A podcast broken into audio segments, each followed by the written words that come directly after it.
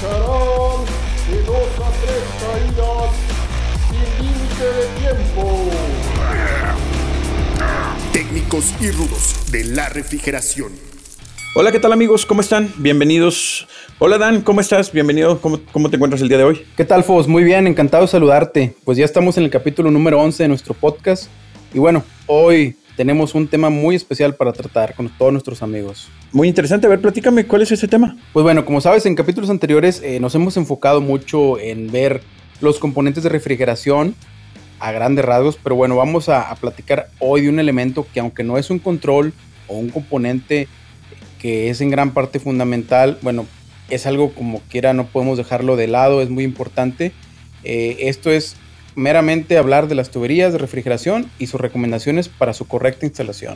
Excelente, pues vamos a dedicar este capítulo a todas estas recomendaciones y buenos tips que tenemos para todos nuestros amigos, principalmente en tuberías de cobre y en expansión directa. ¿Qué te parece?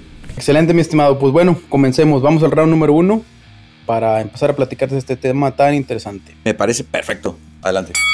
Comenzando desde el principio, uno pensaría que cuando llegamos a una instalación, lo primero que vamos a hacer es instalar tubería, hacer cortes y comenzar a soldar, pero no realmente no es así.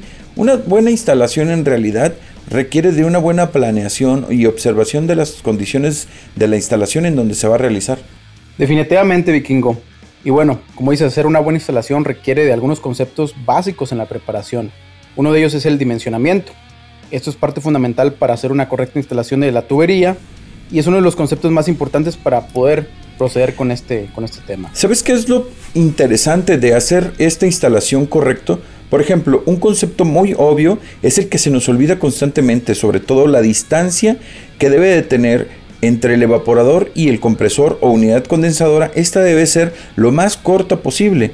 Sin embargo, en ocasiones no sucede de esta manera. El propósito de esto es tener la menor caída de presión en la línea de succión.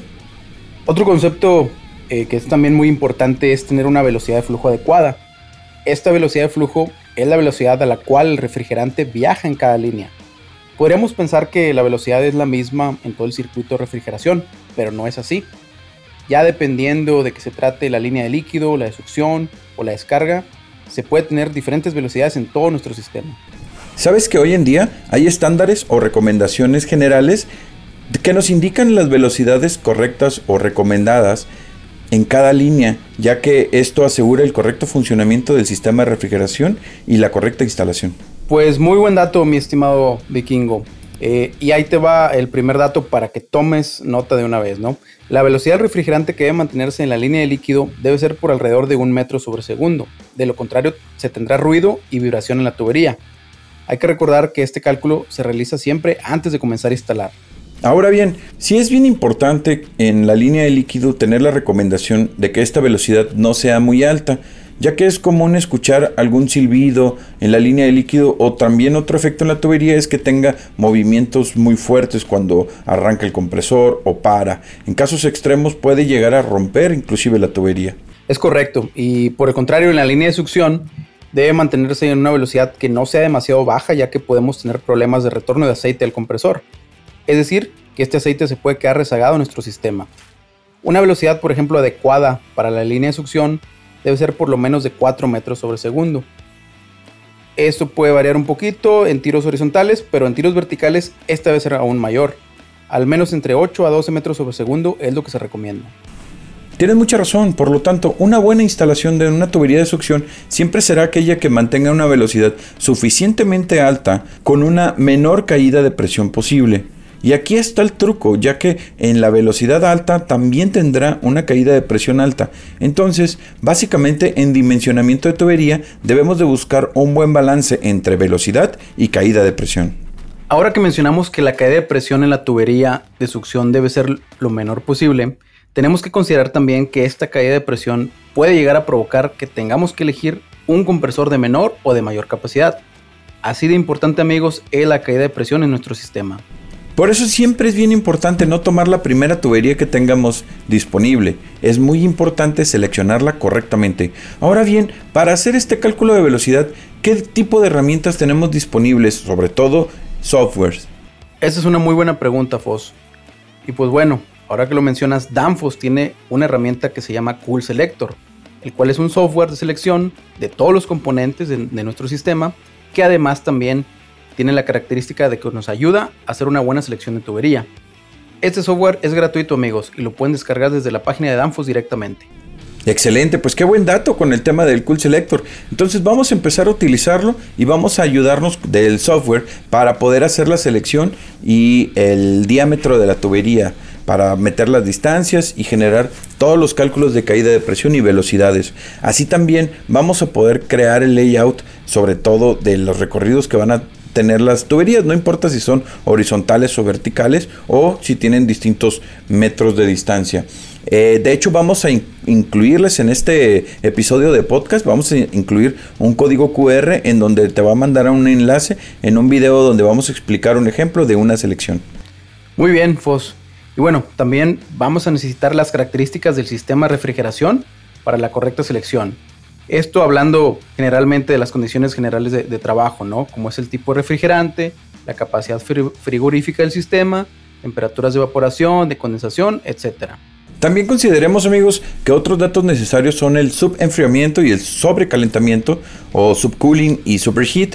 Eh, prácticamente en este software, en Cool Selector, estos tienen que estar dictados, elegidos correctamente para poder eh, considerar la dimensión de la tubería más adecuada en función de los datos que corresponden con nuestra instalación. Recordemos siempre que estamos buscando un metro sobre segundo en la línea de líquido y de 8 a 12 metros sobre segundo en la línea de succión. Muy bien, Fos. Y bueno, hay que recordarle también a nuestros amigos que se necesita una buena planeación, o se hace un buen análisis para ver cómo vamos a localizar los componentes. Estoy hablando específicamente del evaporador y la unidad condensadora. Consideremos que normalmente el evaporador es el componente que tenemos mayor restricción en el tema de la ubicación, sobre todo que este depende de las dimensiones del cuarto frío y la localización del evaporador. Y hablando de la unidad condensadora, ya mencionamos que tiene que ser lo más cercana al evaporador. Sin embargo, esta unidad se instala normalmente a la intemperie, y comúnmente es el, equipo en el cual tenemos mayor flexibilidad de la localización.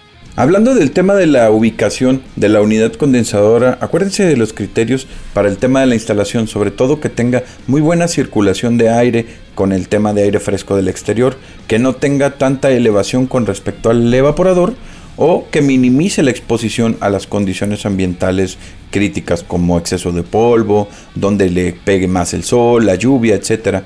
Además, que, sea fácil acceso, sobre todo para temas de mantenimientos posteriores. Pues muy bien, Fos. Otros criterios para la localización de la unidad condensadora es si se instala en algún lugar, por ejemplo, como el techo. Eh, hay que asegurarnos que exista alguna buena estructura que soporte el peso de la unidad y que el técnico pueda acudir sin ningún problema a darle servicio. Por el contrario, si instalamos la unidad en algún lugar bajo o muy remoto, hay que asegurarnos que la unidad esté segura de un acceso o manipulación no autorizada. Y eso me recuerda al primo de un amigo que un cliente le reportó que la unidad no enfriaba. Casualmente fuimos a verla y ¿qué crees? La unidad ya no estaba. Ah, caray, entonces se la habían robado.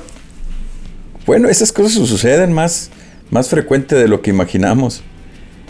Hablando inclusive de las unidades condensadoras, pues cada vez es más común que nos encontremos eh, cerca de zonas residenciales o en lugares en donde el nivel de ruido sea un punto muy importante a considerar.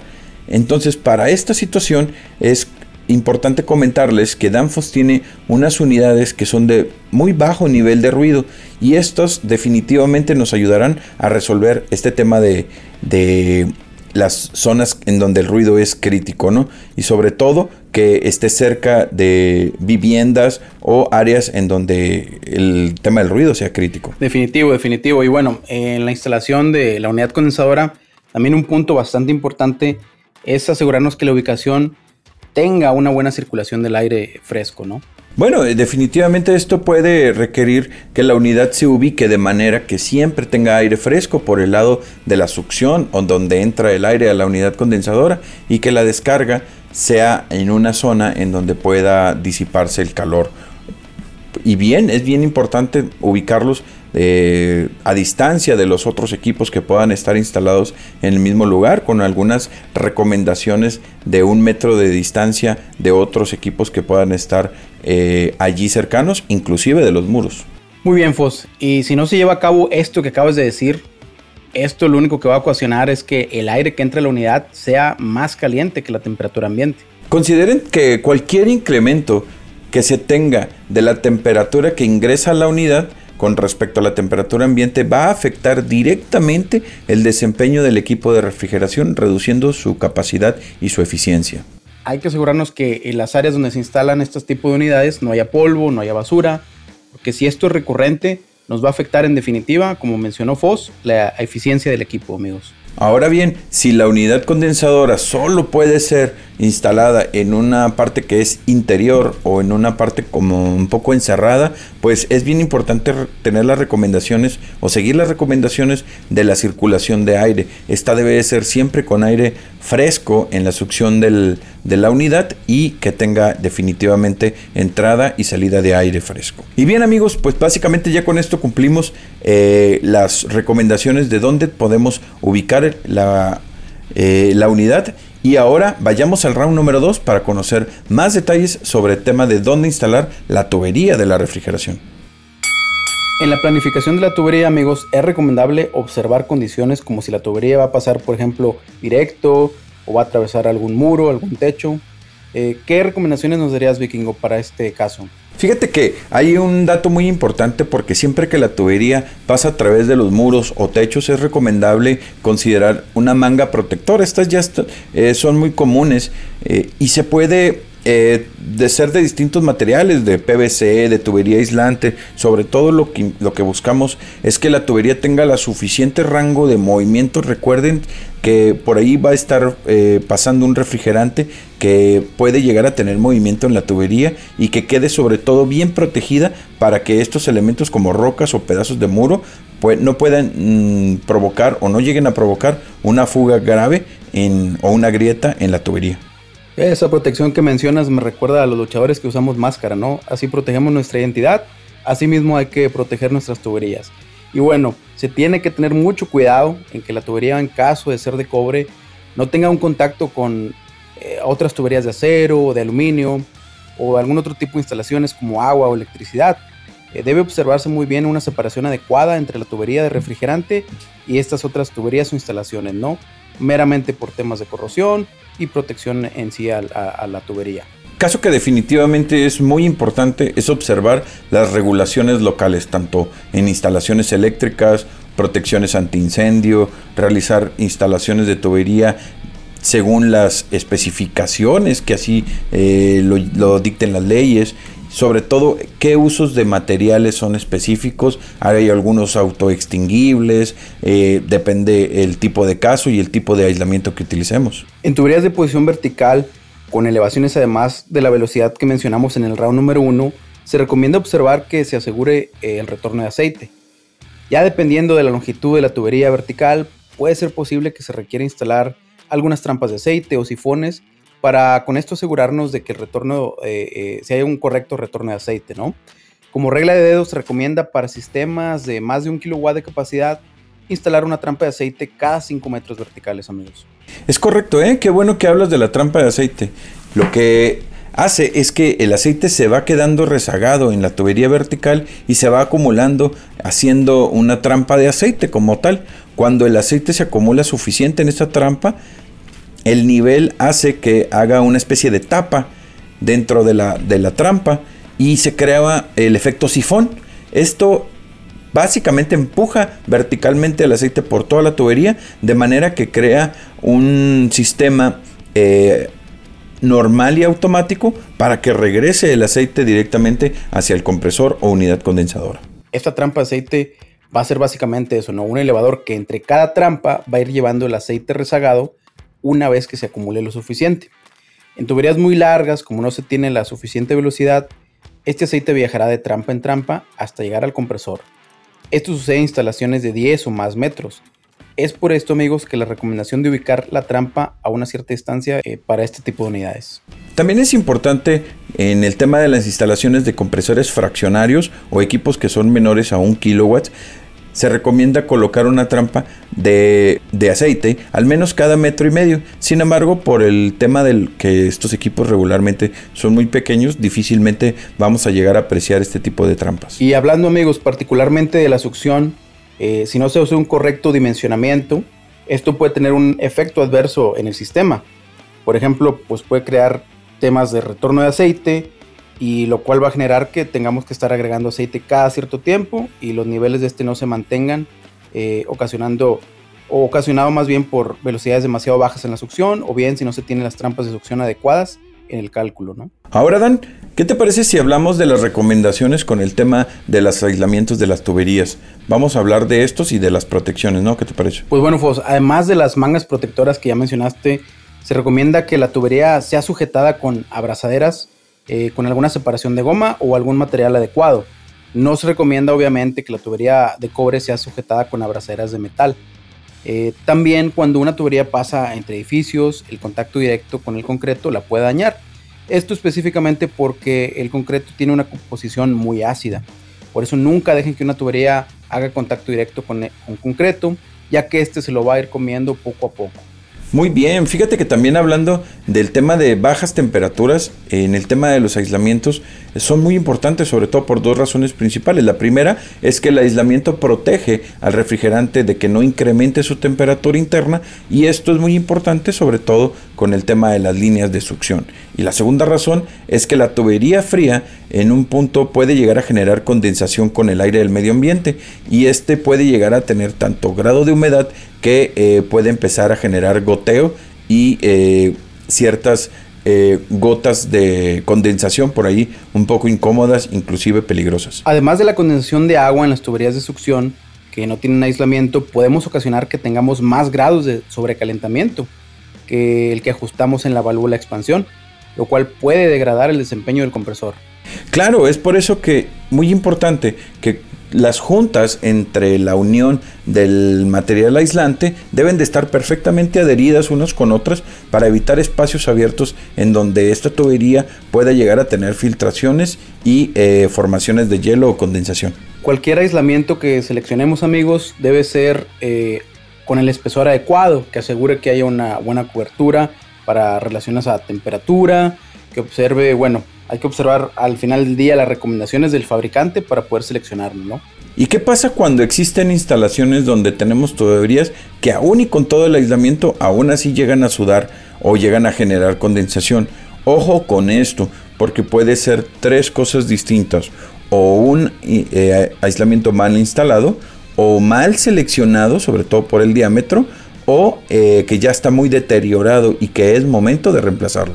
Hay otro tipo de aislamientos eh, que son más modernos, los cuales tienen ya sea protección ultravioleta o hay otros que son resistentes al, ambiente, ¿no? Pero bueno, también se puede usar como buena práctica proteger con pintura adecuada el aislante para disminuir la degradación del mismo por el sol o el ambiente. El aislamiento debe quedar justo pero no demasiado apretado para que sea de manera uniforme y no tenga daños con el tiempo. Y otro punto importante es las trayectorias que llevan las tuberías. Si pasan por zonas en donde eh, están en riesgos de golpes o de maltrato, es importante tenerlas protegidas, porque nos ha tocado ver inclusive que hay tuberías que las llegan a dañar con montacargas o grúas, esto porque eh, no se consideraron estos recorridos a la hora de la instalación. Y bueno, Fos, eh, ya hablamos hace un momento de, las abrazaderas. Me gustaría compartir con nuestros amigos que al momento de la fijación de la tubería, y ya, bueno, hay que utilizar una regla de dedo que cada dos metros es una buena práctica fijar las tuberías con las mismas abrazaderas porque esto va a evitar que la tubería vibre o se mueva bruscamente. Eh, si hay tuberías, por ejemplo, que permanecen muy firmes durante toda la operación en el sistema, pero hay unas que, por ejemplo, se ven perfectamente fijas, pero al momento de arrancar el sistema por medio de la solenoide, estas tienen algún golpe de ariete o una vibración muy fuerte que a la larga va a dañar o degradar la misma tubería. Excelente, ¿eh? Y Ahora, ¿qué te parece si hablamos un poquitito de las tuberías cuando utilizamos eh, sistemas de gas caliente? Básicamente, estos cambios térmicos eh, en las tuberías son muy importantes ponerles mucha atención, sobre todo al, momento de fijarlas, ya que esta debe de permitir la cierta dilatación de la tubería. Recuerden eh, esta ley de los, de los metales que si se eh, calientan se pueden expandir y demás. Entonces no dejarlo demasiado rígida porque se puede llegar a romper o agrietar. Pero ¿qué te parece Dan si vamos al round número 3 para conocer las últimas recomendaciones de las instalaciones de las tuberías? Adelante Vikingo, vamos al round número 3. Y bien, bueno, vamos a, entrar en las últimas recomendaciones hay algunas que son muy obvias, pero definitivamente este, tenemos que tenerlas muy consideradas. Una de ellas, pues, es el tema de la limpieza de la tubería. Recordemos que una vez que le pongamos aislamiento o las dejemos fijas, pues ahí se van a quedar. Entonces, sí es bien importante tener eh, tuberías limpias y de, en buena condición. Así como utilizar herramientas adecuadas, como el tema del cortatubos. Parece obvio, Kingo, pero he visto rudos que cortan el tubo con sierra o cegueta y eso no es para nada correcto. Es como hacer un martinete en la lucha libre, es completamente ilegal. Oye, qué bárbaro, te las sabes todas, ¿eh? Bueno, prácticamente lo único que eh, tenemos que dejar bien claro es que los cortes deben de ser muy limpios, sin rebabas o hendiduras, prácticamente que queden sanos y eh, evitar los bordes para que no tengan rayaduras ni dentro de la tubería ni en la conexión de la misma. En Danfoss, cuando nos llegan compresores pre-inspección, es increíble lo que llegamos a encontrar cuando los abrimos para evaluarlos. Básicamente, Vikingo, toda la suciedad y partículas del sistema van a llegar a depositarse en algunos componentes clave, tales como las válvulas de expansión, compresores y filtros. Inclusive, por increíble que parezca, hasta una pequeña partícula de cobre es capaz de tapar el orificio de una válvula de expansión, ya que este orificio es apenas de un milímetro o menos. Amigos, para asegurar la correcta limpieza de la tubería, algunas buenas prácticas pueden ser, por ejemplo, soldar con nitrógeno a presión a través de la misma tubería para evitar oxidación en su interior. Esta oxidación, pues saben que se distribuye en todo el sistema una vez que arranca.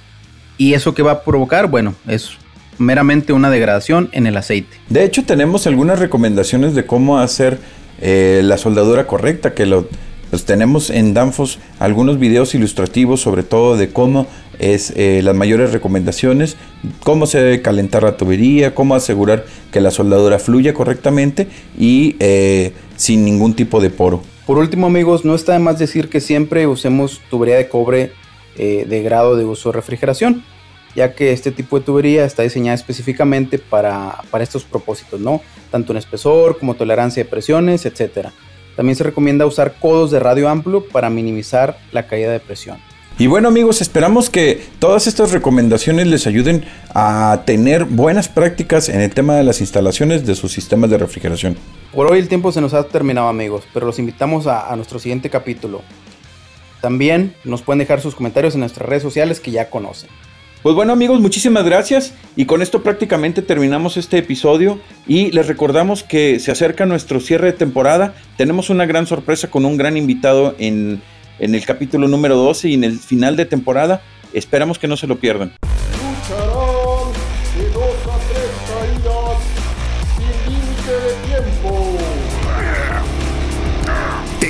Y rudos de la refrigeración.